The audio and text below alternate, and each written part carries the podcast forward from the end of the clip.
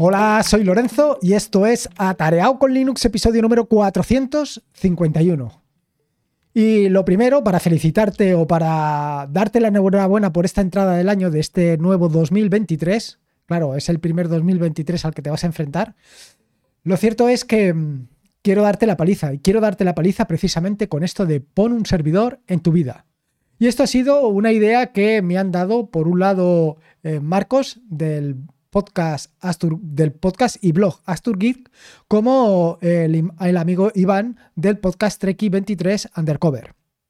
Cierto es que ellos dos son completamente inconscientes de que me han dado esta idea, no son conocedores de la misma, pero son los que a partir de escuchar el último podcast de Marcos y el último podcast de Iván eh, me han hecho dar ese, hacer ese clic que de vez en cuando escuchas y dices, ostras, ¿por qué no? ¿Por qué no contar a la gente lo bueno que podría ser tener un servidor en su vida? ¿Por qué no poner un servidor en tu vida? Son las dos personas que, al escuchar, como te digo, estos dos podcasts me han hecho cambiar la vista. Y es que lo que me he dado cuenta es que yo siempre voy pensando en qué servicios puedo poner en un servidor que me sean de utilidad. Al final eh, es como aquel, eh, que cuando ve cualquier oportunidad es capaz de aprovecharla porque siempre está pensando en ello.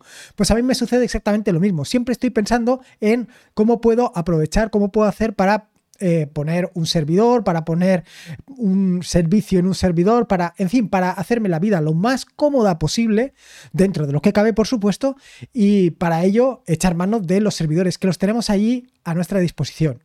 Y cuando te digo de un servidor, cuando te digo un VPS, también te digo una Raspberry o cualquier otro ordenador. No me quiero referir única y exclusivamente a VPS. En mi caso, como te digo, el objeto de tener un VPS es porque, bueno, pues otra persona es la que se encarga de tener esa máquina virtual funcionando, en vez de tenerla yo. Pero podría tenerla yo perfectamente. Esto ya depende de cada uno.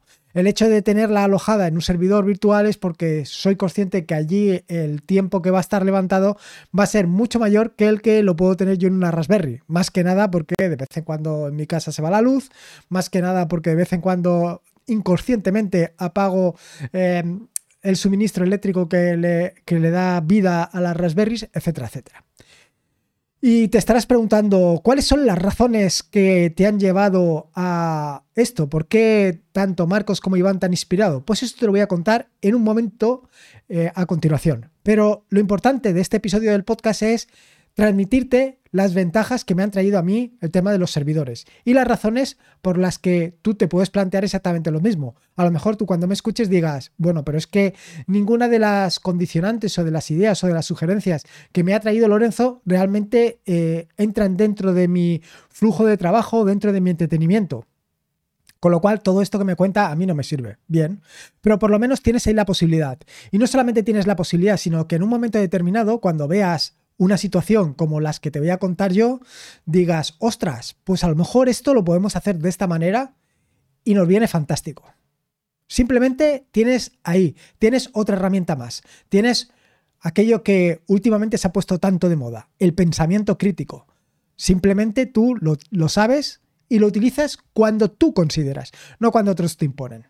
En fin, Vamos al turrón. Vamos a contarte esto de pon un servidor en tu vida. Y lo primero es por qué le he dado las gracias tanto a Marcos de Astur Geek como a Iván de Trekking 23 Undercover. Bueno, en el caso de Marcos, eh, esta mañana, cuando estaba escuchando el podcast mientras corría, eh, lo cierto es que me ha traído em, un flash a la memoria, ¿no? Él estaba hablando de que quería mm, montar un, bueno, realmente tiene ya montado un WordPress eh, con su blog y además ha puesto en marcha este año el tema del podcast.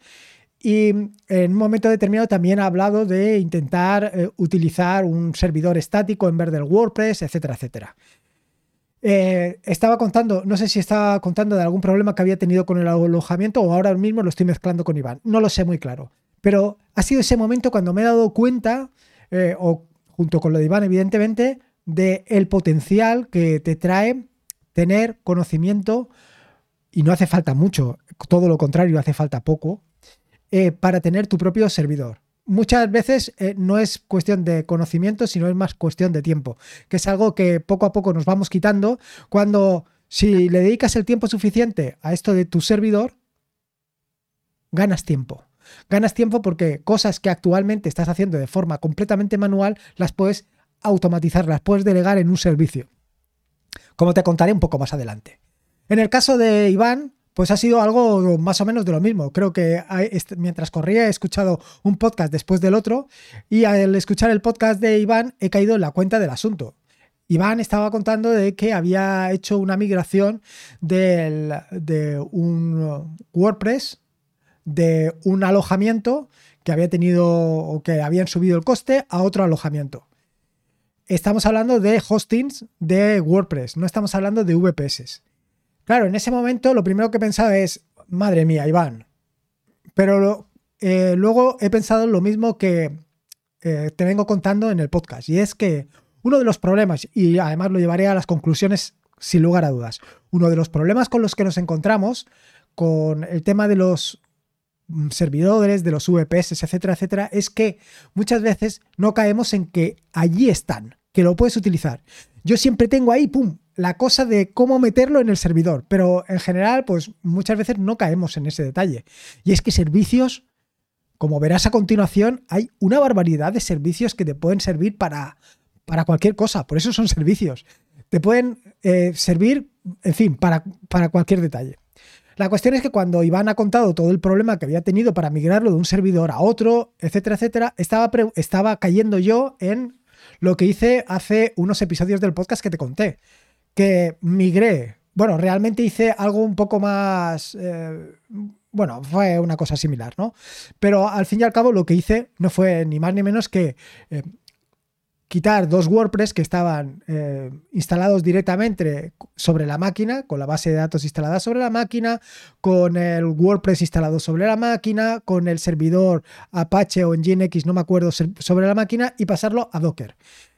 ese paso de pasarlo a Docker valga la redundancia, fue algo relativamente complejo. Bueno, complejo dentro de lo que cabe, pero de lo que, he estado escuchando esta mañana, de lo que decía Iván, que había tardado pues como una hora y pico hablando con unos y con otros, y luego con otros y con unos otra hora más, yo en una hora ya tenía migrado los dos WordPress, pero con una ventaja adicional, y es que los tengo migrados a una máquina, a un contenedor Docker. Y ahora ese contenedor Docker con toda la información que lleva, migrarlo a otro sitio me cuesta nada. Y esta es una de las grandes ventajas que tiene. Que tiene lo de poner un servidor en tu vida. Porque en el momento que tú tienes el control del VPS, tú puedes hacer lo que te dé la gana. Evidentemente alguien, seguro, porque siempre sucede así, me va a decir, ya, pero dependes del servidor, dependes del el proveedor del servicio. Sí, efectivamente, dependo del proveedor del servicio. Pero es que aunque lo tenga en mi casa, también dependo del proveedor del servicio que me da la luz, del proveedor del servicio que me da eh, Internet, del proveedor de... Lo importante es que en cualquier caso, eh, si tú lo tienes alojado en un VPS, tú eres el que tiene todos los datos. Tú eres el que tienes toda la información. Tú puedes hacer todos los días tus copias de seguridad y descargarlas en tu máquina, con lo cual tú tienes el control. Así que, em, al fin y al cabo, da lo mismo que lo tengas en tu casa que lo tengas en un VPS. A mí, por lo que te he contado anteriormente, la ventaja de tenerlo en un VPS, pues la tienes clara. Pero vamos, que en cualquier caso, cualquiera de los dos ejemplos que te he puesto anteriormente, tanto lo que contaba eh, eh, Marcos como lo que contaba Iván en sus respectivos podcasts, se podían haber solucionado perfectamente con un VPS. Y no solamente se podían haber solucionado perfectamente, sino que cuando empiezas con el mundo del VPS, cuando empiezas con el mundo del servidor, te das cuenta de todas las opciones y posibilidades que tienes, de guardar cualquier cosa. Y al final, como contaré un poco más adelante, la información es poder. Y para tener la información, la tienes que guardar tú, porque si la información la tiene otro, pues poca información tienes. Y el poder lo tienes compartido, por supuesto. Dicho esto, lo cierto es que tengo que darle, o tengo mucho que agradecer a Linux. Y tengo mucho que agradecer a Linux porque eh, he llegado hasta el mundo de los servidores desde el mundo de Linux. Y empezando desde el mundo de Linux, pues desde lo más básico que es tener pues un entorno de escritorio. Desde lo más básico del mundo. Ha sido probablemente el camino al revés. Puede ser, no lo sé. Pero bueno, sea como fuera, eh, la cuestión es que eh, cuando llegué al mundo de los servidores, probablemente llegué con un paso más firme gracias a que venía ya de, cero con Linux. En muchas ocasiones vengo o escuchando a gente que monta sus servidores con Windows y no lo termino de entender. Las posibilidades que te ofrece todos los servicios que se montan con Linux, vamos, son increíblemente superiores a cualquier cosa que quieras hacer con Windows. Me da lo mismo. Aquí vendrán detractores y tal, lo que vosotros queráis. Pero es que un servidor Linux lo puedes montar en una Raspberry y funciona a las mil maravillas y puedes montar cualquiera de los servicios que te contaré más adelante en una Raspberry. Cosa que en el caso de Windows no lo vas a poder hacer. Pero no solamente es esto. No solamente es el, el hecho de que lo puedes hacer con Linux y con Windows no sino del consumo de recursos mucho más optimizado, de que traes o que estás trabajando con una máquina que es una verdadera roca, que no va a caer nunca, que no va a ganar eh, o no va a llevarse la máquina por delante, que no se va a comer todos tus recursos, en fin. La cuestión es que gracias a Linux empecé con todo esto de los servidores y primero, quiero decir, lo primero es que para mí era Linux lo más importante, pero con el paso del tiempo me he dado cuenta que Linux al fin y al cabo no es más que el sistema operativo subyacente. Había que ir un paso más allá, había que exprimir todo lo que se podía exprimir. Cierto es que disfruto mucho con Linux, disfruto mucho con la terminal, es así, disfruto muchísimo. Tal y como me dice mi amigo Miguel Ángel, siempre estoy con mis cosas raras. Pero bueno, es que es así, yo disfruto con eso. Pero claro, disfrutas, pero poco a poco vas viendo ese potencial que hay detrás. Vas viendo que, ostras, esto del cron, esto del cron que cada cierto tiempo pueda hacer una tarea, si lo tuviera en un ordenador que estuviera siempre en marcha, ostras, esto que hago todos los días eh, lo podría hacer de forma completamente automatizada.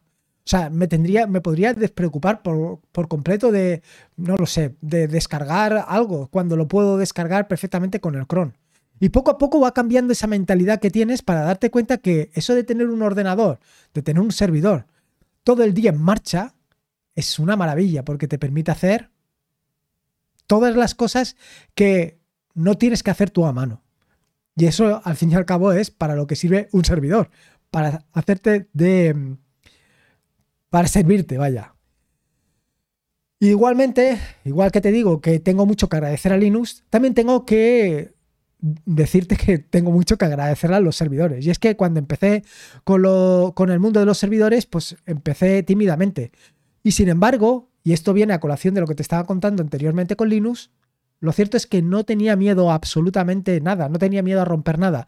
Y no tenía miedo a, romperle, a romper nada por el simple hecho de que ya lo había roto antes. Ya había tenido varios ordenadores eh, con Linux instalado y había hecho todo tipo de camberradas a los equipos, había, bueno, en fin, todo tipo de cosas que te puedas imaginar y durante este proceso, pues, quieras que no, pues eh, borras una partición, borras mm, archivos que no debes de borrar, cambias cosas que no tienes que hacer, instalas donde no tienes que instalar, en fin. Le das, ganas permisos de root cuando no deberías de ganarlos, le das eh, permisos a cosas que no deberías de dar, se los quitas a otras cosas, en fin. Haces todo tipo de cosas, pero poco a poco te das cuenta de que no pasa nada. Primero, por lo que te he dicho anteriormente. Primero, porque Linux es una roca. Y segundo, porque cuando pasa, simplemente lo que tienes que hacer es volverlo a instalar todo y ya está. Y teniendo en cuenta todas las herramientas que durante estos años te he estado contando, herramientas como pueden ser Docker, como pueden ser las bases de datos, como pueden ser las copias de seguridad, volverlo a restaurar todo al estado anterior es relativamente sencillo. Lo cierto es que yo creo que empecé a perderle completamente el respeto a esto de los servidores, a esto de levantar máquinas, cuando empecé a trabajar y levantar máquinas virtuales en VPS. Cuando empecé a hacer esto, yo creo que me dio un golpe completamente, porque esto de que en un momento determinado, pues sí, es cierto, tienes todos tus, toda tu información en tu servidor, en tu ordenador personal, y de repente borras el directorio root y se va todo al garete, esto es un problema, pero cuando estás trabajando con un VPS, que levantar otro VPS es cuestión de abrir y cerrar los ojos, de un abrir y cerrar los ojos, los ojos pues tampoco tiene, tiene ningún problema. Pero, claro, al final, ¿qué es un servidor? Pues es que un servidor no es más ni menos que un ordenador que siempre está funcionando. Y es un ordenador que más que siempre está funcionando y ya está, no hay nada más. Entonces, sí, he dado un paso, hemos pasado de Linux a ese servidor que está todo el día, a ese ordenador que está todo el día funcionando, pero ¿y qué? Bueno, pues aquí es donde precisamente, y, siguiendo con lo que te estaba contando anteriormente, de esa vuelta de tuerca que le das cuando descubres aquello del cron, aquello de que puedes poner en marcha operaciones o, eh, o procesos que se ejecuten periódicamente, sigues un paso más para allá y dices, ostras, pues allí podría tener yo alojado un blog donde contar a todos mis aventuras y desventuras con cualquiera de las aficiones que tienes. ¿Sí? Es que es así.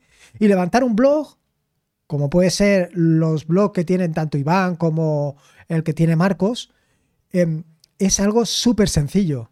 En el momento que entras en el mundo de Linux, en el momento que entras en el mundo de los servidores, en el momento que descubres Docker y en el momento que descubres el repositorio de self-hosting de Atareao, dices, ostras, si es que tener aquí mi blog es cuestión de abrir y cerrar los ojos.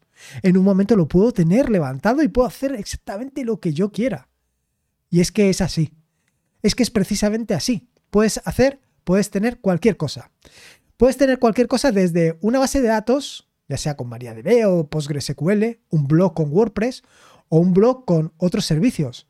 Incluso podrías tener un blog estático, como estaba contando esta mañana eh, el amigo Marcos un bloque estático que lo puedes hacer con Jekyll, Hugo o con lo que te dé la gana, o incluso con lo que te contaré dentro de unos episodios del podcast.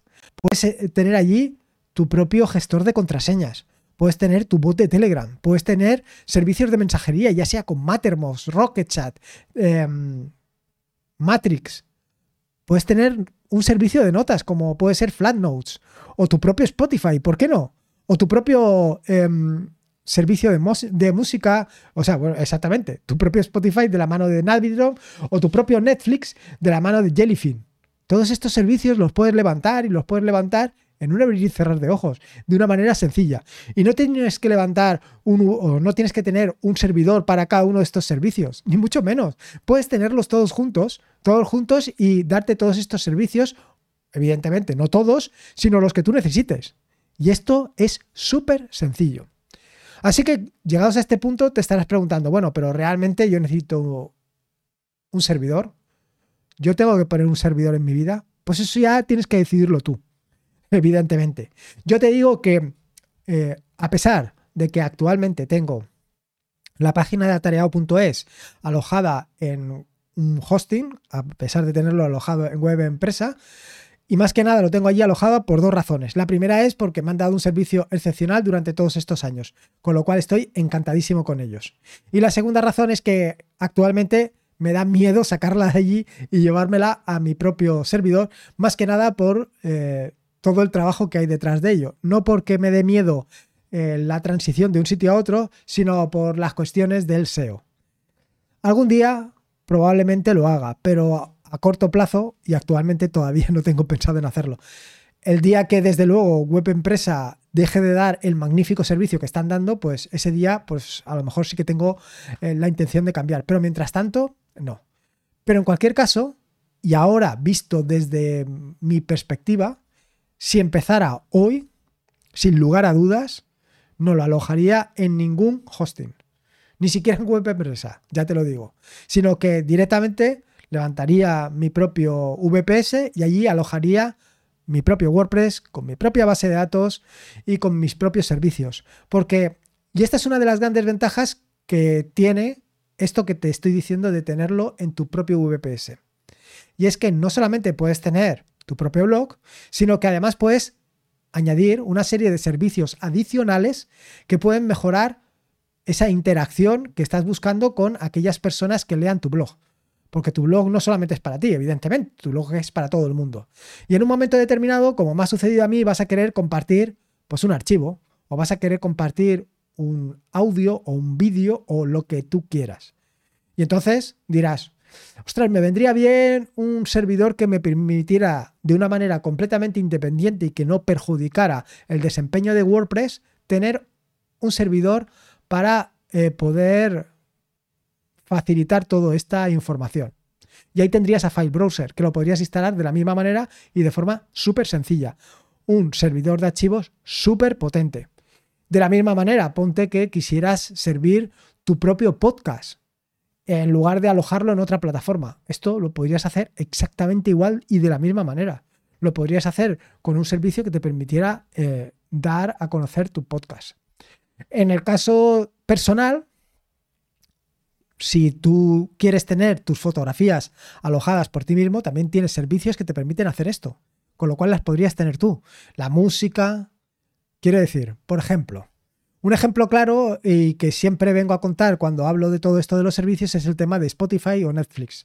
Al final tú por Spotify o Netflix estás pagando un alquiler, un alquiler por el que estás escuchando audio pero que no es tuyo, simplemente estás pagando por la escucha o por la visualización. Sin embargo, es posible, a lo mejor, que tengas una decena o un centenar de audios en tu casa. ¿Y por qué no? ¿Por qué no tenerlos digitalizados si es que no los tienes ya? Y si los tienes digitalizados, ¿por qué no tenerlos en tu propia nube y poderlos escuchar? Esa música que a ti tanto te gusta, pero esa música que es tuya, que no tienes que pagar una vez y otra vez y otra vez por escuchar esa música que ya tienes tú, que es tuya, que tú la has pagado, que es de tu propiedad. Y lo mismo por los vídeos que en un momento determinado compraste, si es que compraste alguno, y los tienes allí muertos de risa. ¿Por qué no tenerlos alojado en tu propio servidor? Esos son los que tú quieras. Y lo mismo te puedo decir con documentos, libros, etcétera, etcétera, etcétera. Y lo mismo te puedo decir con gestores de contraseñas. Yo, como he contado en más de una ocasión, tengo mis contraseñas en Bitwarden. ¿Por qué? Pues porque me encanta el servicio que dan ellos, creo que están haciendo un trabajo excepcional y además de estar haciendo un trabajo excepcional, su software es open source. Está servido con una licencia MIT y cualquiera lo puede consumir y lo puede tener instalado en su equipo. Son 10 euros al mes. Digo, perdón, al año. 10 euros al año por ese servicio. Yo los pago muy a gusto, más que nada por el simple hecho de que hay que soportar, hay que dar apoyo al software libre o al open source, en este caso. Y hay que dar apoyo al open source y si no se lo damos, pues al final todo este tipo de cosas se pierden. Eh, pero podrías tenerlo instalado en tu lado después de esto que te acabo de decir. Podrías tenerlo instalado tanto con Bitwarden como con, con Con, de cualquier manera lo podrías tener. Y esto para el caso personal. Pero voy un paso más allá y es precisamente algo que tengo clavado en todo el corazón, que es el tema de los autónomos y las empresas. Y es algo que cada vez que voy a cualquier sitio y lo veo, cada vez que veo cualquier opción que podrían tener eh, resuelta mediante sus propios servidores, de verdad que me explota la cabeza. Y es que a día de hoy todavía me sorprende lo poco tecnológicas que son las pequeñas las pequeñas empresas, las medianas empresas, autónomos, que sí que en algún caso hay alguna excepción, pero por lo general la mayoría no son nada tecnológicos. Y no son nada tecnológicos a pesar de lo económico que es y a pesar de las posibilidades que tienes. Te digo ambas cosas, lo económico y, lo, y las posibilidades que tienes. Creo más, y esto es precisamente lo que a mí me trae este episodio del podcast, que es una falta de conocimiento, que esto de los servidores, de los VPS, no están a la, eh, en el conocimiento del, del mundo general. Que todo el mundo ve esto de la nube como algo maravilloso, pero que como decía el otro día, no recuerdo quién, al final la nube no son más que un ordenador. Bueno, muchos ordenadores, muchos servidores. Y si lo piensas así, si lo piensas de esa manera y puedes tener tus propios servicios, ¿por qué no tenerlos? Porque, como te decía algo, o como dicen por ahí, aquello de la información es poder, Sí, la información es poder, pero si la tiene otro no la tienes tú, o si la tienen todos no es ya no es poder porque es una información compartida. Y actualmente esto de tener información eh, te va a venir muy bien, porque ¿en qué basas tus decisiones? ¿En eh, por dónde sopla el aire? ¿En los sentimientos? No, la información, las decisiones se tienen que tomar en base a datos, a registros. Y una de las grandes ventajas que tenemos actualmente son precisamente eso, que tenemos al alcance de nuestras manos, al alcance de, de nuestros deditos, la posibilidad de tener todo tipo de información y registrarla de una manera súper sencilla. Al fin y al cabo, todos tenemos un móvil, un móvil en la mano. Y conectar un móvil con un servidor es de primero de conexiones, como aquel que dice. Eh, tener todo esto resuelto es algo muy sencillo. Y como es muy sencillo, pues hay que ponerlo en marcha. Así, por ejemplo, cuestiones que he comentado en alguna que otra ocasión, por ejemplo, lo de tener una página web. Sea, yo que en el día de, en, en el siglo XXI haya todavía, por decirte algo claro, restaurantes. Restaurantes que da lo mismo la categoría que tengan, que no tengan una página web, es un error.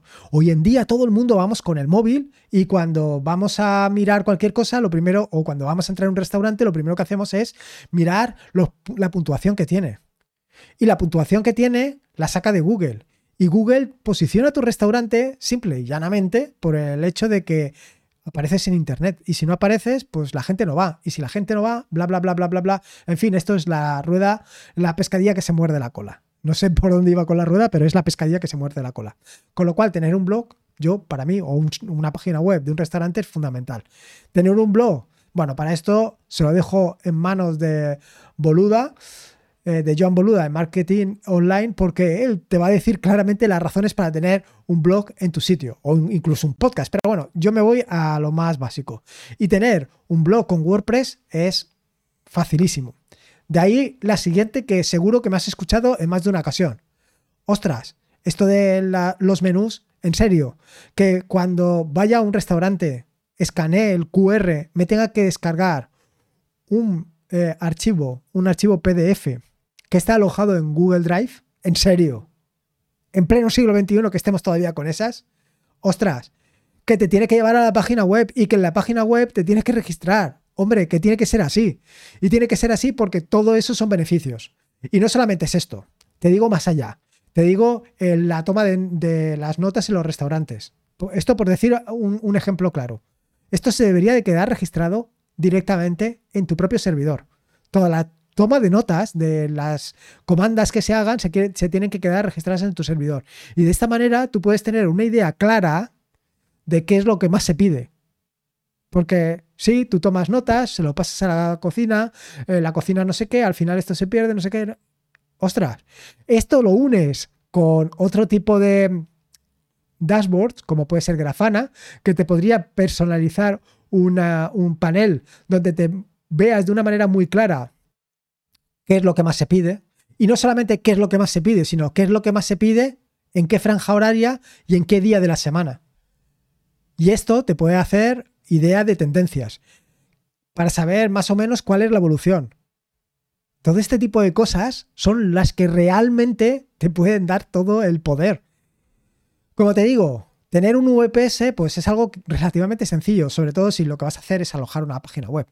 Pero no solamente tienes que alojar una página web, también puedes, pues, como te digo, hacer tus propias encuestas, preguntar a tus a la gente a la que le estás dando un servicio qué es lo que le interesa. Y para esto tienes herramientas como Lim Survey, que te permite hacer esto de una manera relativamente sencilla, o incluso Asker, aunque aquí ya me he venido un poco arriba. ¿eh?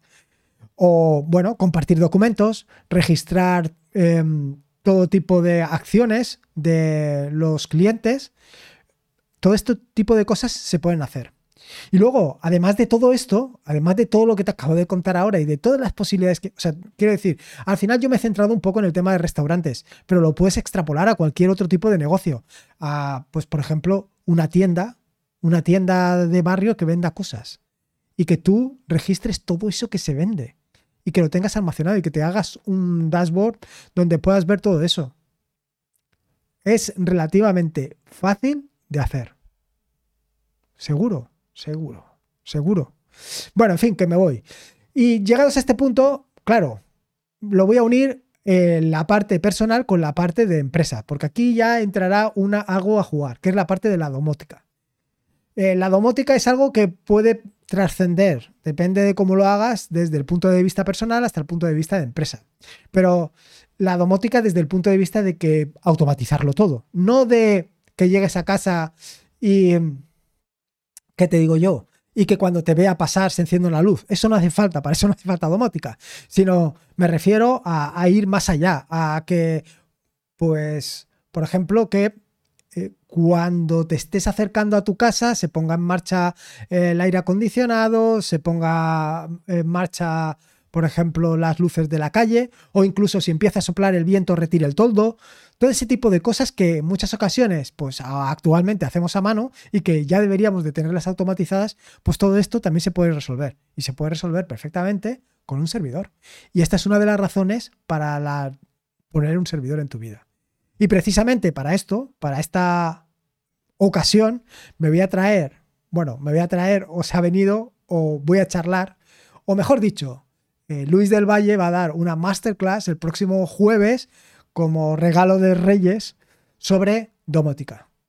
Y vas a flipar, vas a flipar de todas las posibilidades que tienes. Así que nada, yo creo que ya he dicho bastante. No sé si te he convencido o no te he convencido. Mi objetivo no es convencerte. Mi objetivo es que veas que por lo menos se despierte ese interés en tu mente y tengas una idea de todas las opciones y posibilidades que tienes. Igual que hace unos meses, a principio del mes de septiembre, te hablé sobre la Raspberry y cinco proyectos para sacar la Raspberry del cajón, hoy te he dado un montón de razones para poner tu propio VPS, ya sea en una Raspberry o en un servidor virtual, en un servidor virtual, en un alojamiento, donde tú quieras. Ahora eres tú el que tienes que decidir si tus fotos las quieres tener tú o las quiere tener otro servidor, otro servicio. Si tus archivos, si tu blog lo quieres tener tú o lo quieres tener en un VPS o lo quieres tener en una empresa de hosting. Tú tienes el conocimiento, tú decides. Y nada más, que ya te he dado bastante la paliza para ser el día 2 eh, de enero. Madre mía. Ya estamos en 2 de enero. Espero que te haya gustado este nuevo episodio del podcast, espero que te haya despertado la curiosidad, espero que te haya despertado esa inquietud y tú mismo, tú decides. Si quieres, ya sabes, ya sabes dónde estoy. Me puedes encontrar en YouTube, te dejo un enlace en las notas del podcast, me puedes encontrar en la página web, me puedes encontrar en el podcast y por supuesto, me puedes encontrar en la red de podcast de sospechosos habituales en fitpress.me barra sospechosos habituales, donde puedes encontrar fantásticos y maravillosos podcasts. Puedes suscribirte a la red de podcast de sospechosos habituales en fitpress.me barra sospechosos habituales. Y por último, y como te digo siempre, recordarte que la vida son dos días y uno ya ha pasado, así que disfruta como si no hubiera mañana, y si puede ser con Linux y con tu servidor, mejor que mejor. Hasta luego.